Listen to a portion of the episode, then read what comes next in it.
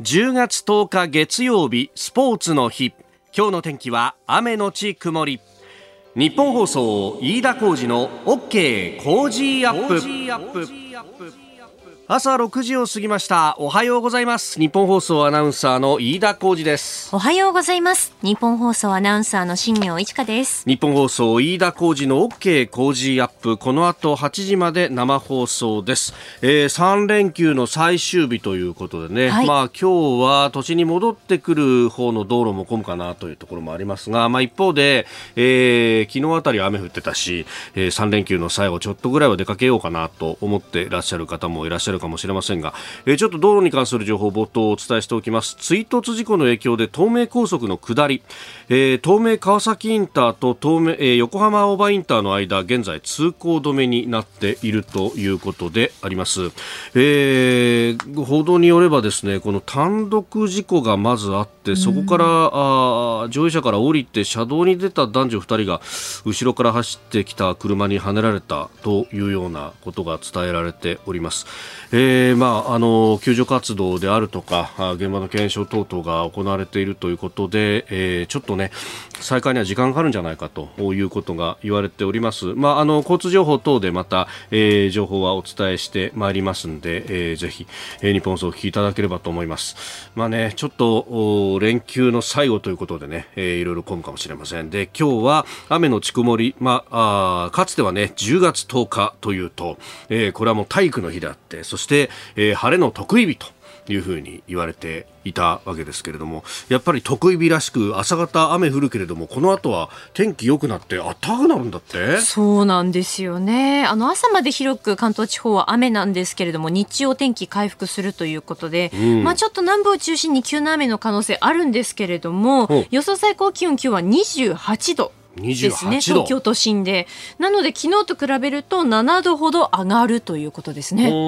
今の気温がね日本屋上の温度計はまだ15度ということなんで。ここから10度以上上がるんだね。そうなんですよね。ねまたこうなると、ちょっとね、えー、着るもので調整しながら、と言いながらね、あの、夕方以降はこれ、日がのぼ日が沈むと今度は寒くなったりなんかそうなんです。朝晩は冷えますのでね。うん。ちょっとお気をつけいただければと思います、えー、3連休お出かけという方もねたくさんいらっしゃったようでメールなどもいただきました、えー、ゆうりママさん、えー、昨日の夜にねメールをいただいたんですが、えー、3歳の娘とおそして夫と3人で、えー、鉄道フェスティバルに行ってきました。お家族連れの方多くてびっくりしました。私は鹿児島出身なんで JR 九州のブースが楽しかったです。新幹線開通も楽しみです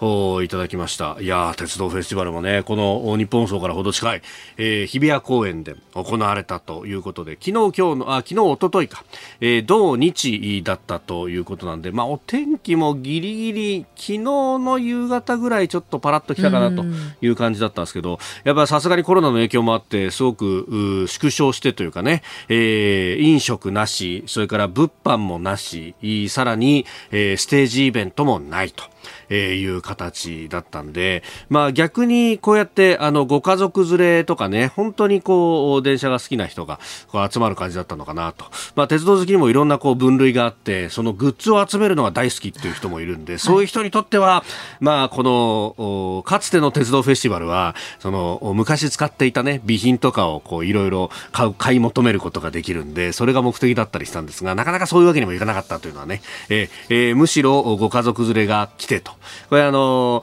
ちっちゃいさ制服とかがあって、はい、写真撮影とかさせてくれるのが、こういうのは地味になかなか機会がなくてね、うんうん、いいんですよ。うちの子供とか、あと甥っ子なんかも連れて、そういえば昔行ったなみたいなね。えー覚えがありますよ。いやお子さん嬉しいですよねそういうのはね。そうそうそう、うん、ああいうの着るだけでもね、まあもちろん大人も嬉しくってさ、昔そういえばさ、あのー、日本航空の、はい、えー、JAL の、うんうん、羽田の工場見学させてもらった時に、まあ、取材の一環として。で、えー、そこに確か制服があって着せてもらったの覚えてる？来ましたね私も飯田さんも。そうだそうだ。新業 CA の制服かなんかでちょっと来たんだっけ？そうなんです。やっぱりなんかこう気持ちが高揚するというか。高揚するよね。ねそうだよ。もう子供の心に戻ったようなね。確かしかも飯田さんあの時売店でなんか買ってませんでしたっけ、うん、あそうそうそうそうそう。あの子供用のシャツで、はいはいでしかもお整備士さんのつなぎそうだ整備士さんのだ。そうそうそうそうだそうだ。あれはね子供むちゃくちゃ喜んで。あそうですか。でむちゃくちゃ喜んでその年のハロウィンの衣装にした覚えがある、ハロウィンで来たんですか。そうそうそうマニアック。マニアックなハロウィンっていうね。これハロウィンじゃなくてコスプレなんじゃないのってね。いろんな人に言われたんだけど、そう、ハロウィンの衣装とコスプレの境界とかね。あーなんかだって阪神タイガースのハッピー着せたんじゃなかったでしたっけ？おうそういう年もあったよ。そういう年もありましたよね。もうガチの阪神ファンコスプレっていうね。結局そうしたら子供ははい。ヤクルトファンになっちゃったんだけどね。あーそっか。やっぱね、こういうことはね、えあんまりあからさまなことをしちゃいけないんだなと。逆に言っちゃうもんなんですね。そうなんですよ、ええ。だからね今日のクライマックスシリーズの結果次第でおはう。今度あの神宮でクライマックスファイナル親子対決になるかもしれないというですね、ええ。ですんで息子は今から DNA を応援してるっていう嘘ねこの野郎だっていう ほら牧とかさ佐野とかまたね、結構かっこいい選手が多いから 親の心こ知らず あなたの声を届けますリスナーズオピニオン。この傾向ジアップはリスナーのあなた、コメンテーター、私、田新行アナウンサー、番組スタッフみんなで作り上げるニュース番組です。えーぜひね、メールやツイッターで、えーご意見等々お寄せいただければと思います。えー今朝のコメンテーターは前日本銀行政策委員会審議員で PWC コンサルティング合同会社チーフエコノミストの片岡剛志さんです。えまず足元の株や為替の動向について先週末にはアメリカの9月の雇用統計が発表されています。そしてニュース7時またぎ日銀黒田総裁の任期満了までは残り半年となりました。まあ日本経済どう立て直していくのかというあたりそして7時10分過ぎおはようニュースネットワークは、昨日未明の北朝鮮によるミサイル発射について、えーこの時間は元航空自衛官で評論家牛尾正人さんに電話をつないでお話を伺って伺ってまいります。ウクライナ情勢クリミア大橋の爆発というところについてもですね、えー聞いていこうと思っております。そして、えー7時30分頃キーワードのゾーンは全国旅行支援、えーそしてスクープアップ、えープーチン大統領がサハリン1を新会社に移管する大統領令に署名をしたというニュース、まあ、日本のエネルギー事情についても聞いていきたいと思います今週は毎日抽選で3人の方にコージーオリジナルスマホスタンドクリーナーをプレゼントします。プレゼントの応募おはがきでもお待ちしています。郵便番号100-8439日本放送飯田コージの OK コージーアップまで。えまた Cozy up の番組ホームページにもプレゼントの応募フォームがあります。こちらからも応募ができますのでぜひご利用ください。ここが気になるのコーナーです。えー、スタジオ朝刊各紙も入ってまいりました。まあ、3連休のね、えー最終日というところであります。で、えーオープニングでもお話しましたし、先ほど交通情報の中でもありましたけれども、東名高速、今、現在ですね、追突事故の影響で、えー東名川崎インターと横浜青葉インターの間が通行止めになっているということであります。えー単独事故を起こした乗用車から降りて車道に出た男女2人が後ろから走ってきた車にはねられたんではないかということが、まあ、報道もされております。で、えーこれ、右車線を走っていたあ要するに追い越し車線で単独事故を起こしたっていうような、ね、ことが伝えられているんですけれども、あのーこれ高速道路で事故を起こしてしまった場合というのはこれ、あのネクスコ東日本かなのドラプラという、ね、ホームページにも載ていますが基本的には絶対に歩き回らないと本線路肩非常に危険だと一般道路とは違って、えー車も急には止まれないしそして跳ねられた時の衝撃というのはとんでもないことになると。で、まああの後続車に、まあ、ハザードランプであるとか発煙筒などで合図をしながらまずは安全な場所にガードレールの外側に避難をすると、えーいうことが重要だということであります。で基本的にはまずは路肩に止めていただきたいと。で路肩に止めた場合にはガードレールに近い側、えーこれ運転手さんが外側右側からですね出るとそこで車がファッと来る可能性があるということもありますんで基本的には左側、えーガードレールに近い側から出てすぐガードレールの外に避難していただくということが大事だと、えーいうこと。そして避難をしてから通報をすると。だからあ起こしてしまったということで車の中からこう電話をしたりなんかをするということをやりがちなんですけれどもまさにその後ろから車が追突する可能性があると、え、いうことがありますんで、えー、避難をしてから通報してほしいということをね、えー、訴えております。改めてこういったところもね、えー、確認をしなければというところであります。はいえー、また、この交通に関する情報は、うん、交通情報などでもお,、えー、お伝えしてまいります。ちょっと通行再開までは時間がかかりそうだということであります。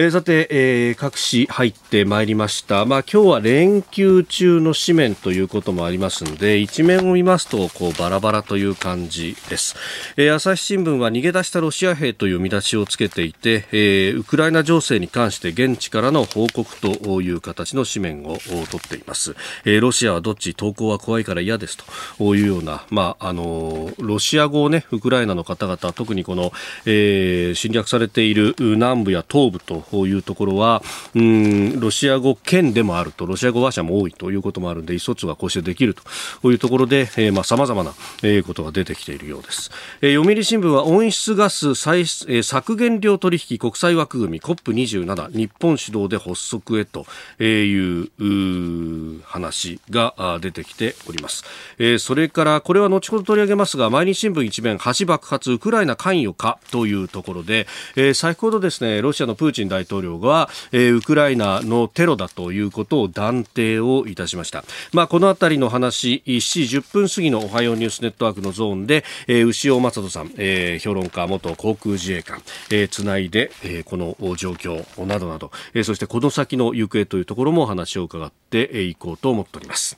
えー、それからですね一つ今日10月10日、まあ、日本ではかつて、えー、体育の日今はスポーツの日というね、えー、名前になっております、まああの祝日はね、えー、今はうん例えばこのスポーツの日だったら第2月曜日というような、ことになってるんで10月10日固定ではないんですけれども、まあ、かつてはその10月10日に、えー、1964年の東京オリンピックが行われたその開会式があった日だったと。世界中の青空を集めたような青空ですというね、えー、実況もあったというふうにに伝え聞いておりますが、えー、この10月10日それだけではなくてお隣の台湾では双十節十が2つ連なるということで双子の二に十に、えー、節目の節と書いて双十節という記念日であります。でこれ何かというと、えー、孫文を主とする革命軍が武将放棄、えー、新朝打破をの行動を起こした日であると、まあ、後にこれをね辛亥革命とも呼ばれるこの革命で、えー、新朝が倒れてそして中華民国が、えー、成立したということで、まあ、あのこ、この日をですね、え、台湾では盛大に祝うと。で、祝うだけではなくて、えー、相当の演説が行われるということで、まあ、あのこれだけね、え、台湾の情勢も厳しくなっている中、そして今週というか来週の末ですけれども、えー、中国、まあ、中華人民共和国、まあ、あの中国共産党の党大会も行われるというタイミングでありますのでここで、えー、蔡英文氏がどういったメッセージを出すのかというのも注目ですし、まあ、そのあたりはね、えー、明日のこの番組でも詳しく解説ができるんじゃないかと思っております。この時間からコメンテーターの方々ご登場です。今朝は前日本銀行政策委員会審議員で PWC コンサルティング合同会社チーフエコノミスト片岡剛志さんです。おはようございます。はい、おはようございます。よろしくお願いいたします。えー、前回は9月1日に飯田康之さんとダブルコメンテーターでご出演をいただきました。はい、ねえー、そして今日というところですが、うん。はい、あの7日、先週の金曜日ですけれども、アメリカが大幅利上げ観測が強まって円安が進んだみたいなね、はい、足元今145円台、うん、40銭付近での推移ということになってますが、はい、この辺どう見たらいいですか？そうですね、まあ、ドル円の水準ということでいうと、はい、まあ、先日あの、介入を24年ぶりという話がありまして、まあ、そこら辺でですね、目安となっていた145円台をちょっと抜けてきてると、まあ、そういう状況ですよね。まあ、ただ、あのまあ、上値みたいなところで言うとですね、ちょっとこう、はい、まあ、横ばいのような形になってまして、まあ、ある意味、週明けにですね、その、まあ、財務省が再び、はい、えー、どうするんだろうかと、まあ、そういったような話もですね、そのドル円の動きの重しにはなっている部分はあると思うんですね。まあ、とはいえ、えー、アメリカの状況を見ますと、はい、その、まあ、景気後退が緩やかに進んでいるとはいえですね、なかなかその、えー、先週末の、えー、まあ、雇用統計の結果から見ますと、はい、雇用までまだその利上げの影響というのがなかなか浸透していないなと、まあ、そういったところを非常にこう示しているんだと思うんですね。まあ、ですから、ある意味こう、レジリエントというかですね、はい、こう体制、強靭であると、まあ、そういった部分を示しているんだと思いますね。そのお話のあったアメリカの9月の雇用統計ですけれども、はい、お前の月と比べて、非農業部門の就業者数、26万3000人増えたと、うん。えー、市場予想を上回った、で失業率も3.5%で0.2ポイント改善をした。うんこれ、雇用はかなり底堅いというか。まあそうですね。あの、非常に、えー、底堅いなという印象ですね。うん、まあ、ですから、まだまだ、えー、このペースでいきますと、物価が本格的に下がってくるまでには、時間がかかるなと、まあそんなような感じですよね。はい、これ、アメリカの中央銀行にあたる FRB、2つの目標があるというふうに言われていて、はい、その雇用と、それから物価とと、はい、これ物価を抑えるために今、ブレーキを踏んでる状態ですけど、うんうん、雇用がこれだけ好調だったら、はい、まだまだブレーキ踏めるぞってことになるんです、うん、まあ、そうですね。あの、そういう観測もある一方で、ええ、他方で、まあ、利上げによってですねその市場への影響というのは非常に大きくなってるんですよね。ですから、まあ、そういった状況を踏まえると、はい、えー、まあ、FRB としてはですね2%アンカーではなくて、はい、まあ3%とか4%ぐらいの高めのインフレ率をまずは目指していくと、はい、そういう話になるんじゃないかっていう話がですね、今週末あたりから、例えば、うんうん、えー、G エコノミストとかですね、そういったところを中心に、はいまあ、先々の、えー、金融財政政策っていうテーマで出てきてますね。はい、まあ、これね、株価への影響ということでいうと、その先週末のダウは、うんはい、一気に2%余り下げて、630ドルほど下がったと、うん。うん、これだけ、まあ、インパクトのある下げがあると、やっぱブレーキ一辺とじゃまずいんじゃないの、っていうのが出てくる。えー、あとは、まあ、あのあとはですね、まあ、今の物価というのが、これがその食料エネルギー、が中心で、低所得者に痛みがやっぱり大きいんですよね。だからそうすると、政府としては財政政策でそこを下支えしないといけないと。はい、だけど、それをやると物価は下がらないわけで、でそうなってくると、まあ、中銀としてもですね、はい、こうもうちょっと高めのインフレ率にコミットするような格好がいいんじゃないかと、まあ、そういう見立てというのもやっぱり出てきてるということですね。なるほど。まあ、ただですね、これは、はい、あの日本を除くって話でして、日本を除く、えーまあ、ですから、そこら辺からですね、日本は周回遅れの状況になっていまして、まあ、相変わらずその需要も弱い状況で、やっぱり財政、金融両方とも出さないといけないと、まあ、そういう情勢であることは日本については変わらないということだと思いますね。お聞きの配信プログラムは日本放送飯田浩司の OK コージーアップの再編集版です。ポッドキャスト YouTube でお聞きのあなた、通勤や移動中に最新ニュースを押さえておきたい方、放送内容を少しでも早く知りたい方スマホやパソコンから radiko のタイムフリー機能でお聞きいただくと放送中であれば追っかけ再生も可能ですし放送後でも好きな時間に番組のコンテンツを自分で選んでお聞きいただけます。毎朝6時の生放送では登場するコメンテーターの最近の活動はもちろんたっぷりとニュース解説をお送りしています。レギュラーコメンテーターに加えて専門家と随時つないで掘り下げてお送りしています。日本放送のエリア内でお聞きの皆さんラジコラジコのタイムフリーでチェックしてください。ツイッターでは最新情報を発信中。ぜひフォローして番組にご参加ください。今朝は前日本銀行政策委員会審議員の片岡剛士さんです。引き続きよろしくお願いします。はい、よろしくお願いします。今日は Cozy up じゃなくてゴーシーアップじゃないかという、ね、書き込みが。うまい。うまい。ありました。ええー、そうなんです。そして来週もというあたりはですね、えー、また後ほどね、えー、いろいろとお話をいただこうと思っておりますが、うんはい、さああ、まずはですね、株と為替ですけれども、祝日で、えー、株お休みですんで、為替をお伝えしておきます。先ほどもお伝えしましたが、1ドル145円40銭付近での取引となっております、うんはい、さあではこの時間日本の経済について、えー、こちらのニュースです。日本銀行黒田晴彦総裁任期満了まで残り半年先週8日日本銀行の黒田晴彦総裁の任期満了まで残り半年となりました。2013年の就任以来大規模な金融緩和を続けてきましたが金融引き締めを進める欧米との政策の方向性の違いから円安が進んでいまして残る半年の舵取りどうなるか注目されております。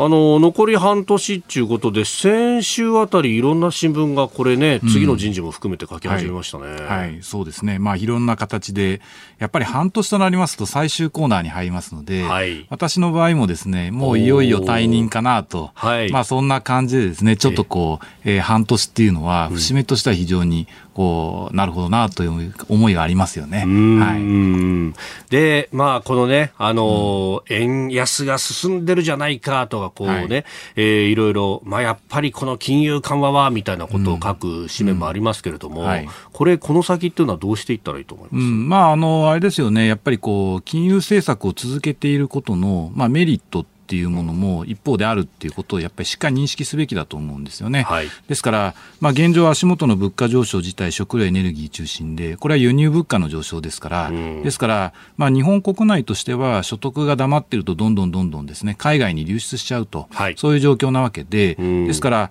ある意味、まあ、これを下支えするために国内所得を増やしてっていう名目で、まあ、金融政策を緩和気味に運営しているわけですよね。ですから、まあ、これをやめてしまうと、そうすると、まあ、金利が上がり、まあ、住宅ローンとかですね、そういったものの、えー、利回りが上がり、まあ、特にその、えー、中堅中小企業さん中心にですね、はい、影響が大きくなるわけで、ですから、まあ、金融緩和をやめるべきだという方たちっていうのは、やっぱりこういったった状況に陥る方たちに対して、はい、まあ、何らかのですね、その対策みたいなものをやっぱりセットで提示しないと、金融緩和をやめるべきだと。単に言ってですね終わるっていう話では当然ないんですよね。えー、ですからなんかそこら辺がすごくそのメディアの報道を見ていると、はい、なんかこうどれか一つだけを云々していて、うん、全体像をあんまりこう考えようとしないと、そういう部分はあると思うんですよね。はい、まあ、このね、あの、中堅中小企業に関しては、それだけじゃなくてコロナとか、うん、あるいはそのコロナの前からの景気の、はい、まあ、やや後退だったと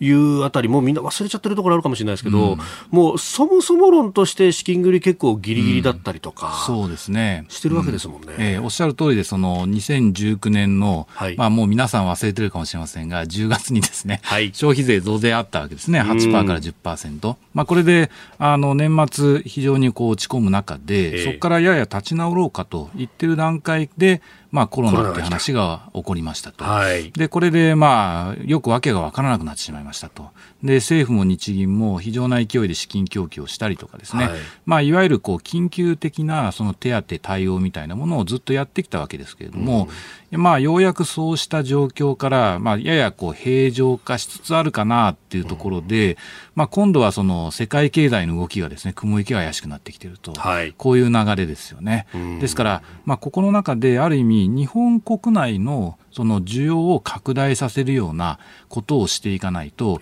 まあ、海外経済自体はこうおそらくまあ来年以降ですねあまり調子が良くない局面っていうのが続くと見込まれますので、はい、そうすると余計と国内の財政金融両方とも拡大気味に運営するっていうことが非常に重要になると思うんですね。まあ、ですから黒田さんの後っていうことでいきますと、はい、あの、いや、まあ、各種報道で出てますけれども、ね、私自身はですね、はい、非常に大変だなと。まあ、率直に言うと、やりたくないですよね。やりたくない。ええ。ー、総裁をやりたくない。総裁はやりたくないなと。ええー、というふうな気がしますね。まあ、それは、こう、金融緩和というものに対して、引き締めれば引き締めたで、その、今もおっしゃったデメリットがあって批判されるし、はい、やったらやったで、今度、その路線投資週かって言ってまた批判をされるということですか、うん、そうですね。あと、まあ、えー、景気云々についてもですね、非常に難しい局面が予想されますので、はい、ですからまあ、渦中の栗をですね、あえて拾いたくないと。はい、まあ、そういう心理になりがちなのはおそらく、そうなんだろうなって気がします。まあ、ですから、やっぱりそういったようなことをですね、財務省さんとかお考えになるんじゃないかなと、まあ、そんな気もするんですよね。なるほど、はい、そうすると、ね、まあ、めんどくさいのはね、あの、日銀とかね、そういったところに任せて、で、自分たちはそれが一段落経由した後で、はい、まあ、いよいよもって総裁とかですね、そういった流れに、えー、していきたいというふうに考えるんじゃないですかね。なるほど。今朝のコメンテーターは前日本銀行政策委員会審議員で PWC コンサルティング合同会社チーフエコノミスト片岡剛志さんです。引き続きよろしくお願いします。はいよろしくお願いします。えー、日本の金融緩和、この先というところと、はい、日本銀行の総裁人事、まあ、今の黒田さんが任期満了まであと半年だという話がありまして、はい。はい、でそこでですね、うん、えー、このまたぎの直前に、うん、えー、いろんなお話をしていただきましたが、私なりに解釈をした、そのお具体的なところというか、えーえーね、片岡さん、うまいことこう財務省がどう思っている、日銀がどう思っているとお話いただきましたが、えーはい、まあこれ、渦中の栗を切りをいたくない、次の総裁はいろいろ大変だということになると、うん、財務省出身の人は、じゃあちょっとここ一回待った方がいいんじゃないかという話、うん、そうすると、こう財務省からは今ね、三頭立ての馬車なんて言われて、えー、三頭立てレースだと言われて、財務省代表として、はい、えー、元財務官で、うん、えー、今は、うん、あアジア開発銀行の総裁をされている浅川さんという方が、えーはい、えー、有力だと言われて、うん、で一方でもう黒田さんもともと財務省出身だったから、はい、いい加減日本銀行出身のプロパーの人に戻そうよということで、うん、ここは2頭ね、うん、雨宮さんという方と長曽さんという方がこう出ているというところで、じゃあちょっとここであ浅川さんが一歩こう引いたかあとは2人のこう一騎打ちだみたいなことにこれなっていくのかというところなんですけれども、えーはい、いや率直に言ってですね、はい、私全然わかりません。あのまあこれですね、その政府の、えー、人事ですので、ですからあの日銀の側ないしは財務省さん、まあ財務省さん詳しいかもしれませんが、あの日銀の側からするとですね全くわからないって言った方が、これ正しいと思うんですね。で、あの、まあ、これまでですね、はい、こうしたその人事で、えー、どういう話になってたかといえば、えある意味、こう、最初から下馬評に上がっていた方々って、なかなかその目的を達せられないというかですね、総裁になったでってあまり多くないような気がするんですよね。はい、まあ各社ですね、ええ。えー、もうこれほどまでに、まあ、日銀、えー、OB ないしは現役のお二人をですね、うん、ずっと取り上げ続けるっていうのもですね、えー、まあ非常に異様だとは思うんですけれども、まあこれが本当にその、えー、日銀出身のですね、はい、その総裁になるのか、ないしは財務省出身の方になるのか、他の方になるのか、どうなるのかっていうところは非常にやっぱり注目だとは思うんですけれども、率直に言ってよくわからないなと思いますね。これ政策全体で見て、はい、まあ、あの人云々ではなくて、うん、こう方向性として、はい、これやっぱりこう政権との間で、うん、まあ、ある意味のこう、ね、協定をこうアコードを結んで、はい、えー、こうやっていくということを考えると、うん、岸田政権全体としての方針はどうなんですかね、やっぱり引き締めに向かっていくものなのか、やっぱそこを危惧している人多いと思うん、いやなかなかそうは難しいと思いますよね。現状の足元のえー、あの本心ではそういうふうに思っておられるのかもしれませんけれども、うんうん、例えば、まあ、政権を変わった時にですね、共同声明を見直すかと言われれば、そういう話はなかったわけですし、はい、それから、まあ、足元の経済動向を踏まえると、はい、そうすると、まあ、確かに価格は上昇している部分が一部品目についてありますけれども、はい、まあ、物価が安定的に推移しているかと言われるとそういうわけでもないし、景気が非常にいいかと言われると全くそういうわけでもないと。で、海外経済についても、その、なかなか厳しい状況でしょうと。そうなるとですね、その、すぐに路線変更するっていう選択肢は、まあ、どんな方がなったとしてもですね、なかなか難しいんだと思うんですね。まあ、仮にそういうことをやってしまうと、やはり非常に厳しい状態になるなと、そんなふうな気がしますけどね。これで一方で日銀が報告書でも出してるし、加藤さんも従前から指摘されてましたけれども、はい。うん、結局、金融緩和だけだと、これ、もうさすがに景気を全部良くするって難しいんだと、うん、財政も出さなきゃだめだそで、はい、そこでこの補正予算の話が出てきますけど、これ、規模感であったり、今、伝えられてるところ、いかがですか、まあ、やっぱりしょぼいんですよね、全体的にですね。いやですから、ある意味その、まあえー、イギリスのようにですね、はい、あの驚くような、えー、規模感でやるべきだと思います、日本は。大減税するぞってイギリスは言いました、えー、えー、でそれはイギリスに関して言うと10%ぐらいのインフレが見込まれていて、はい、いやとんでもない話なんですよね、イギリスに関して言うと。インフレにさらに、はい、アクセル踏むみたいなことそうです、そうです。で、まあ、BOE も引き締めしていてと。ただ、はい、日本はえー、こうした状況であるにもかかわらず、日銀は緩和をせざるを得ない状況で、えー、そこの中でどうして、えー、緩和が続いているのかと言われれば、国内需要が足りないわけですよね。だから足りない分、えー、誰も出さないのであれば政府が出さざるを得ないわけで、これをしっかりやってないから、だから他の国と同じような状況にならないわけですよね。えー、意味軸も財政が足りないからインフレ率が小さいと。はい、そういう状況に陥ってるわけです。ですから金融緩和の問題ではなくて財政政策の問題であると、それは政府の問題であるっていうことを我々は肝に銘じる必要があると思いますね。はい。セゾンプラチナビジネスアメックスカードが選ばれている理由。仕入れ費用税金の支払いを一元管理して業務を効率化。支払い猶予が最長56日でキャッシュフローにゆとりもできます。個人事業主フリーランスの皆さんビジネスにこれ1枚。セゾンプラチナビジネスアメックスカード。おはようニュースネットワーク。取り上げるニュースはこちらです。昨日北朝鮮が弾道ミサイル2発を発射。防衛省は昨日午前1時47分ごろと1時53分ごろ北朝鮮の東岸付近から2発の弾道ミサイルが東方向に発射されたと発表しました。いずれも日本の排他的経済水域 EEZ の外の日本海に落下したと推定され船舶や航空機などへの被害は確認されておりません。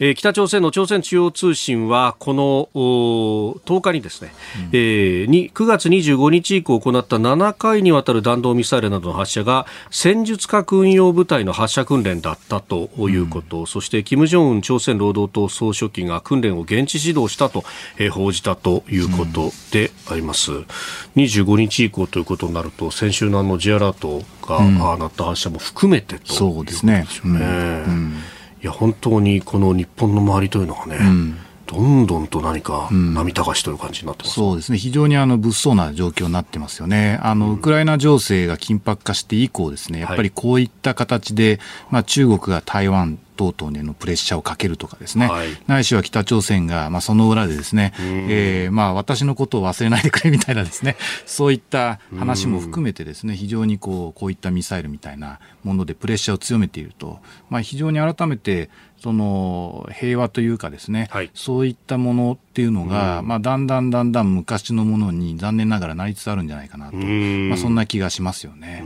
はいさあこのあたりにつきましてこの時間はですね元航空自衛官で評論家牛尾正人さんと電話をつないでお話を伺ってまいります牛尾さんおはようございますおはようございます。よろしくお願いします。お願いします。あの、朝鮮中央通信のこの報道で、一連の先週あたりからの発射は戦術核運用部隊の発射訓練だったということを言っていますけれども、はい、牛尾さん、これの意味するところ、どう捉えたらいいですか？まあ、基本的に弾道ミサイルというものは、はい、えー、核兵器を含めたあ、まあ、いわゆる大量破壊兵器、まあ、これを弾頭に、搭載するというものですので、もともと特に今回のような短距離のものについては、はいまあ、いわゆる戦術核を搭載するという目的で作られているものをずっと撃ってきたわけですので、まあ、基本的にはもともと戦術核のための部隊だったということですので、まあ、改めてそのことを北朝鮮として認めたとい。う意味になるんだろうと思います。はいあのこのところはその発射についてをあんまり北朝鮮国内に報道してなかったなんて指摘がありましたけど、はい、今回なんか久しぶりに出してきましたね、このことね。あのー、まあ、いろんな見方があったわけですけれども、やっぱり北朝鮮の国内の経済などが相当まあ疲弊をしていると、まあ、いうこともあったので、まあ、わかりやすく言えば、こんなことやったって税金の無駄遣いじゃないかと、はい。まあ、いったようなまあ批判も当然、えー、大きな声としては出てこないでしょうけれども、まあ、くすぶっているということもあって、まあ、なかなか発表ししてこなかったんだという、まあ、見方があのあったわけで、まあ、それおそらく一つの側面としてはそういうこともあったんだろうと思いますが、まあ、今回はあのー、この直近のですね、まあ、発射の、まあ、彼らにとっては成功だという認識でしょうから、はい、まあ、それを受けて、えー、今までのこの一連の動きは、まあ、全部そうだったんだぞと、まあ、いう形で、まあ、まとめて発表したと、まあ、いうことなんだろうと思います。これ、本当、時間もバラバラだし、これだけこう、距離も日本を飛び越えるようなものも含めてっていうのは、これ、こんなに持ってるぞっていうのを見せたいんですか？そうですね、まあ、多種多様なものを持っているということを誇示したというのは、あの一つあるんだろうと思いますし、うん、えー、またあの直近のものについては、まあ、真夜中間帯でもありましたし、し、はい、えー、まあ今朝の労働新聞は、その水中から発射している写真なども掲載されていますので、うん、まあ、いわゆる SLBM、つまり潜水艦から発射される弾道ミサイルであった可能性が、まあ、考えられるわけですけれども、はい、まあ、そうなりますとですね、うん、えー、海中からあいつ撃ってくるか、どこから撃ってくるかわからないと、まあ、いう状態ですので、まあ、我が国としてはですね、えー、24時間365日、まあ、常に、えー、警戒監視を行い、そしていつでも迎撃できる体制を取らなければいけないと、はい、まあ、いうことその現実をですね、まあ、改めて突きつけられているということになりますので、まあ、ちょっと余計な一言かもしれませんが、まあ、いわゆるイージス・アショア、陸上型でいつでも24時間ですね、はい、えー、多くの人手をかけずにですね警戒をし、そしていざという時に迎撃できるシステム、まあ、これをですね、えーまあ、河野防衛大臣がやめてしまったわけですけれども。はいもしまだ間に合うのだったら、今からでもですね、えー、そのことを真剣に検討するなどといったような、抜本的な対策を取らないと、海上自衛隊の疲弊はますます、えー、高まるだろうなと思います、えー、スタジオには片岡浩一さんもいらっしゃいます。はいえっと、一点ちょっと伺えればと思うんですけど、はい、まあ、今のお話からしますと、その非常にこう北朝鮮のミサイル発射能力というのが高まっている一方で、日本の防衛というのが、まあ、非常にこう脆弱というかですね、はい、えー、なかなかそのアンバランスというか、なんか対応できてないような気がするんですけれども、うん、あのやはりその現状のその日本の能力でミサイル発射に対してですね、こう対応できないのか、できるのか、そのあたりどういうふうに考えたらよろしいんでしょうか？はいまあ、あの一般的に申し上げますと、例えば1発、あるいは2発といったようなあの小規模なですね、えー、ミサイル攻撃ということであれば、ですね、はい、まあ、現状のいわゆるミサイル防衛網で迎撃は、まあ、十分、うん、可能だというふうに私は思います。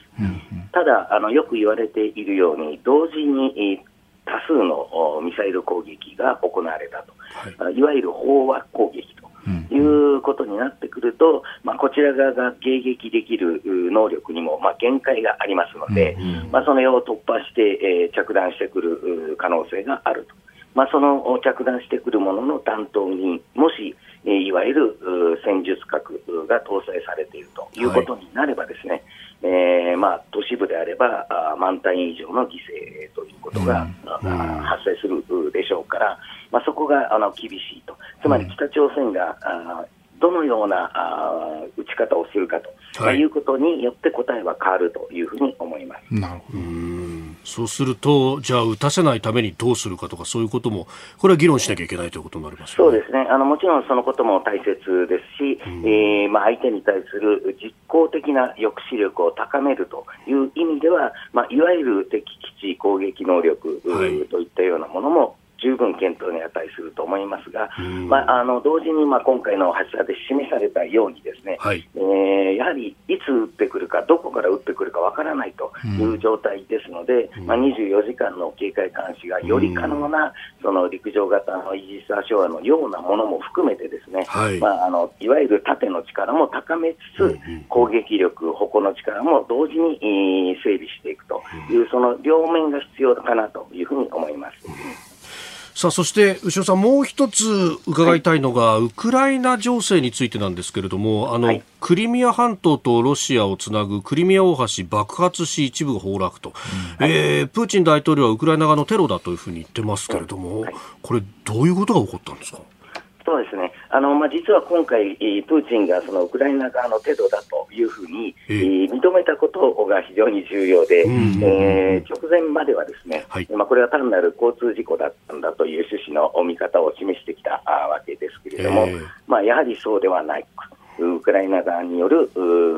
まあ、軍事的な作戦が成功したと、はい。まあ、いうことなんだということが、まあ、改めて確認できたということだと思います。うん。あのー、まあ、この橋があの、はい、まあ、当然ですね、ロシアとウクライナをこうつないでいる、え物理的にも戦略的にも非常に重要なあの、うん、橋だということになりますので、まあ、ここを通るさまざ、まな軍事的な物資などが、まあ、今後、激減するだろうということになりますので、まあ、ロシア側にとっては大きな痛手だというふうに思います。うんこれね、もともとはあの攻撃したってできっこないんだってずっとロシア言い続けてたわけですから、はい、ある意味メンツ丸つぶれなわけですよね。うん、まあ、そういうふうに思いますね。うん、これ、その、この先の影響として、やっぱり南部のヘルソンとかに対しての補給が相当、こう、絞られるってことですか？もちろんあのそういうことにもなるでしょうし、えー、あるいはあの比較的最近、その南部などの軍事的な拠点を、例えば、うん、えー、駐機されている、はい、戦闘機、爆撃機などだけに対する正確な攻撃があったと思われるようなですね、はい、あの証拠写真なども出ているわけなので、まあ、私はおそらく携帯もできるようなそのスイッチブレードのような、まあ、自爆型のドローンなどが、まあ、今回も使用されたのかなというふうに、まあ、考えていますけれども、まあ、あいずれにせよロシア側としてはですねこうした攻撃が今後もあり得るという前提でですねいろんなことを考えなければいけないという意味でも窮地に立たされたと思います。はいどうもありがとうございました。ありがとうございました。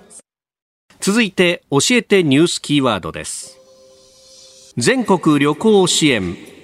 政府が全国を対象に導入する観光需要の喚起策、全国旅行支援が東京都を除く46の道府県で明日11日からスタートします。旅行代金については1人1泊あたり最大で8000円。クーポン券も含めると最大で1万1000円の割引を受けることができます。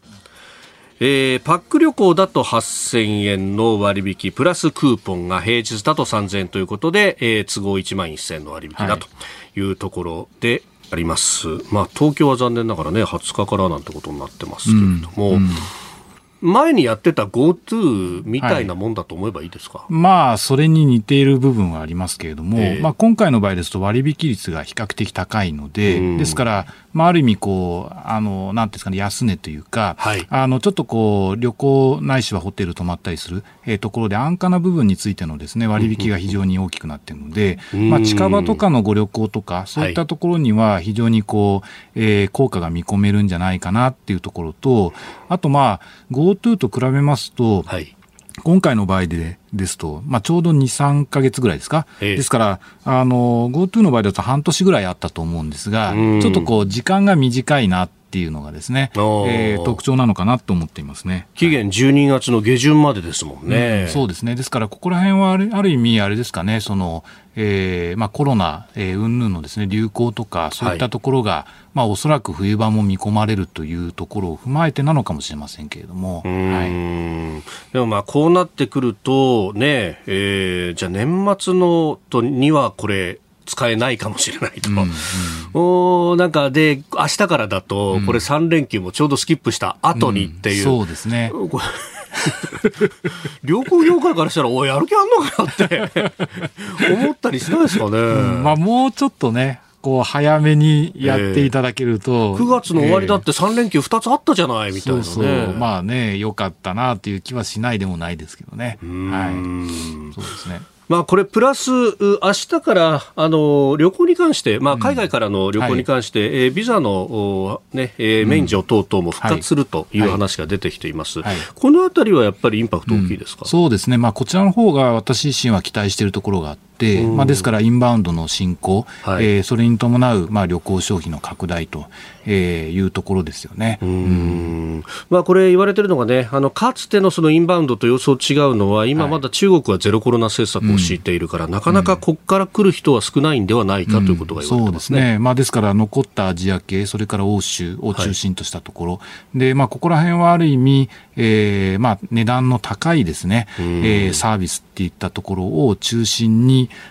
えーまあ、利用されるんじゃないかと、まあ、そういう期待はありますよね、まあ、その上ね、これだけ円安ってことになると、うん、海外から来る人にとっては大きなメリット、うん、そうですね、まあ、ですから日本的なあのなんですか常識からしますと、えー、えー、もっと高くてもですね、うん、えー、まあ、海外の方は利用してもらえるんじゃないかと、だから、まあ、そうしたようなものをその日本国内全体の経済の浮揚に、まあ、どうやってつなげていくかっていうところが、これが重要になってくるような気がしますよね。はいある意味、国内だけだと値上げできないところがこれでできるかもしれないし、というのもある、はい、そうですね、ですから、ある意味こう、呼び水みたいなですね、そうしたところが大事だと思います。うん、そして、まあ、あと足元でやっぱり消費がちょっと弱い部分がありますから、はい、まあ、ここら辺の下支えっていうところも含めてですね、うん、えー、もっともっとこうよりより、えー、信仰を深めていく必要があるんじゃないかなと思いますね。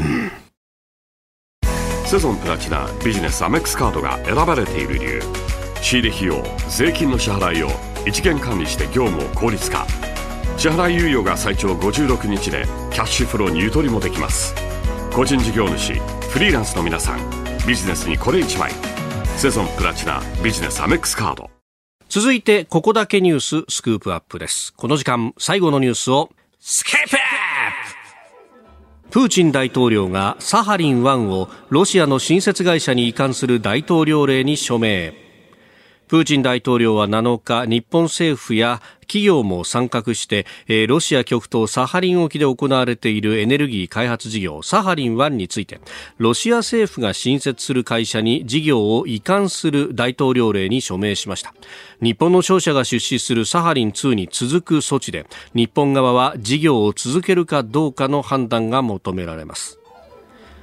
えー、設立後1か月以内に出資するかどうか決めろ、はい、ということを言ってきてるようですけれども、うん。うん、まあ、あの手この手いろいろプレッシャーかけてきますね、うん、そうですね、まあ、この手の問題って非常に難しいと思うんですけれども、はい、私自身やっぱり2つ考えることがあると思っていて、まあ、1つはですねその、まあ、日本として見た場合にやはりまあ原油の調達先っていうのは、これ、中東しかないんですよね。はい、ですから、まあ、中東からの原油が途絶してしまった場合に、基本的にまあ日本は非常な意味でですね、そのエネルギー不足に悩まされると、まあ、こういった問題っていうのをどう解決するかっていう話が一つと、はい、それからまあ、そうしたものを進めるためには、今回のそのロシアの件もそうなんですけど、いろんなところから調達をするという話になるわけですが、はい、これって平和が前提なんですよね。まあ、国際関係が安定しているっていうことに、やはり日本はコミットし続けないと、はい、結果的に自分たちの安全保障、ないしはエネルギーとか、そういったものも巡り巡って大きな影響えー、を受けると、まあ、こういう話になるんですね。はい、であのこれですねあの、まあ、30年前とか40年前とか、えーまあ、そういった時期からずっと日本では断続的に話題になっていると。であのやっぱり最近私自身そのこと非常にこう強く感じたのはですねその小室直樹さんの「あの危機の構造」っていう本があるんですけど、はい、まあ、最近再刊されてまして、まあ、別にこれを宣伝するつもりはないんですが、あのここの中でですねそのいわゆる、えー、オイルショックの話を書いていて、はい、であのまさにですね今私がお話ししたようなその、えー、一つの特定の地域からそのエネルギーを供給しているという問題と、それから、えー、多極化を進めるには平和が前提、安全保障が前提という話っていうのは、まあ、小室さんもおっしゃってるわけですよね。えー、で、この問題ってずっとその、まあ、日本の大きな問題であるにもかかわらず、はい、なかなか抜本的な解決策が取られていない、うん、でこうした話がその問題として起こるとですね日本人ってその時は覚えるんですけど、はい、すぐ忘れるんですよね、まあ、健忘症みたいな、そういったようなところも含めて、非常にまあ問題の構図っていうのは全然変わっていないなというところが、えー、とてもですねこう感じる、えー、ニュースだなと思っていますね、はい、このね特に、まあ、調達先をととりあえず分散させるっていうところ、まあ、いろんなこう各企業としても努力をしてきたと、はいうん、まあ、天然ガスで言えばカタールだけじゃなくて、インドネシアであったりとか、はい、マレーシアであったりとか、オーストラリアからもとか、うん、そういうことになってますが、他方のその2つ目の国際平和にどうコミットするかっていうあたりって、なかなかこれ、こう、苦手だったりとか、そうですね、まあ、どうしても、その、なんですか、日本の場合ですと、自分の庭先の部分に対しては非常にこう注目しやすいんですけれども、はい、ただ、あの、なんですかね、こう、全然違う地域の予想もしないところからの影響っていうのが回り回って日本の、えー、周りにですね、はい、大きな問題をもたらすっていう話を、まあ、我々今、こう、ウクライナの情勢っていう話でですね、えー、そういったものを非常にこう体験しているわけですよね。だから、やっぱりまあそういう意味で言うと、こうちょっとしたこう変化に対して、はい、まあ、非常に日本としては敏感にならなければいけないわけですよね。そのあたりのところっていうのが、まあ、今回のニュースでも、ええ。えー、回り回っってこうのんびり構えてるとこういう話になってくるということなんですよね。はい、これねあのじゃあその国際社会のところでどうこう対処していくのかとかって、うん。うん、でそうするとあの個別具体的な話よりも価値観だとかそういうものを掲げてやんなきゃならないとかって、えーはい、まあその辺、まあ、それこそねあの第二次安倍政権は、はい、まあ日本で初めてと言っていいぐらいそれを掲げようとしたっていうところがあるかもしれないですね。うんうん、そうですね。まあそういう意味では岸田政権のビジョンっていうのが非常に問われてるわけですよね。えー、だから、まあ、ずっとですね、はい、なんどんな問題に関しても、まあ、私の個人的な印象では、まあ、注視するっていうことを言っていればですね、あのなんか問題がこう切り抜けられるみたいな、そういうふうにちょっと取れてしまう部分ってあるんですよね。特にまあ安全保障問題とか、それから足元の経済動向、はい、まあ、こうしたところで、えー、とりあえず注視しますっていう話が、えー、よく多く出てきているような気がするんですが、はい、ただ、こういった注視をするっていう話をしているだけでは、当然、問題の解決にはつながらないわけで、今回のエネルギー問題の話についてもですね、こう短期的な対応として何をすべきかっていうことと、それから中長期的にエネルギーの供給構造をどうするのか、最終的に例えば省エネを進めるとか、グリーン化をグリーン化を進めるのであれば、どういう形でそのエネルギー政策をミックスさせていくべきなのか、やっぱりまあこういうところと、それから、えそのために必要な例えば経済開発、エネルギー開発、技術協力のあり方、まあ、こういう話をやっぱり一気通貫で、しっかりもう一回点検すべきなんだというふうに私は思いますね。うん。エネルギーの話で言えば、じゃあ、そのグリーンの方に触れるとして、その供給源、何なんだと、はいうん、太陽光なのか、地熱とかを使うのか、うん、あるいは原子力というのも、当視野には入ってくるでしょうし、そうですね、むしろそれをじゃあ排除するんだったら、どうするんだっていうの具体策が必要ですもんね。そうですね。あとまあそうしたことを考えるときには、やはりその日本のこう地理的な特徴っていうものをやっぱり考える必要がありますよね。はい、例えば太陽光のパネルみたいな話については、その日本の場合は平地が少ないので、なかなかそれ設置できないですよね。はい、まあ、風力に関しても景観の問題もありますし、はい、あと安定的に電力を供給できるかと言われれば、まあ、太陽光といったような話は、特にですね安定的にはなかなか電力供給できないですよね。まあ、このね、うん、去年の冬なんかに問題になったのはそこですよね。そうですね。で、これはある意味安定的に供給できないのに加えて、こう電力が価格が高くなると、よりですね、うそういう側面もあって、でそうすると、ある意味こう、製造業とかですね、そういったところにとってみると、コストが上がっちゃうわけですよね。ただでさえエネルギーのコストっていうのは、日本は諸外国と比べればえー、電力費用高いわけですけれども、うん、まあ、これがそれ以上上がってしまうと、そうすると、えー、経済全体の効率性っていうのを大きく損なうって話につながりますので、うん、ですから、あの、私自身エネルギーの問題って非常に難しい要素をはらんでると思うんですけれども、はい、そのある意味、こう、省エネを進めますと。そうすると確かにグリーン化といった部分では、その人々の QOL っていうのは上がるのかもしれない。満足度上がるかもしれない。はい、ただ、それによって経済を大きく犠牲させてしまうと、そのそういったもの全体を踏まえた日本国全体の経済構成って、やっぱり大きく低下するんじゃないかと。いうふうに思うので、要はバランスが必要なんですよね。ですから、やっぱりまあそういったところを踏まえてどうするのかっていうのを考えないといけないので、まあいろんなこう専門分野の方がやっぱり集まって、境界領域ですから、あの解決策を考えていく必要がまさにあるなと、そんなふうに思いますね。そしてその足元の経済の強さみたいなものも安全保障に影響してきたりと。か、はい、そうなんですよ、えー、そうですね。ですからまあ特にこう東アジアの中での中国の位置づけがなぜこんなに高まったのか、はい、えー、ということを考えればまあ一目瞭然というかですね経済ってとっても大事ですよね。日本の場合はぼんやりとしてたら20年停滞しちゃって、はい、まあどんどんどんどん追い抜かれると、そういう構図になってるわけですが、まあそういったところが結果的にその安全保障のプレッシャーが強まるとかそういう話にもなるわけで、ですから、まあ先ほどの話とかを伺っている限りでも、やはり軍備とかですね、そういった分野についても、やはり日本としてはどういう体制でやっていくべきなのか、必要なところにどうやってお金をかけるのか、こういうところをやっぱりしっかり検討してあの対応策を出していく必要があるのかなと思いますね。うん。えー、スクープアップ、まあ、エネルギーの話から、まあ、日本のある意味大戦略というところのお話をいただきました。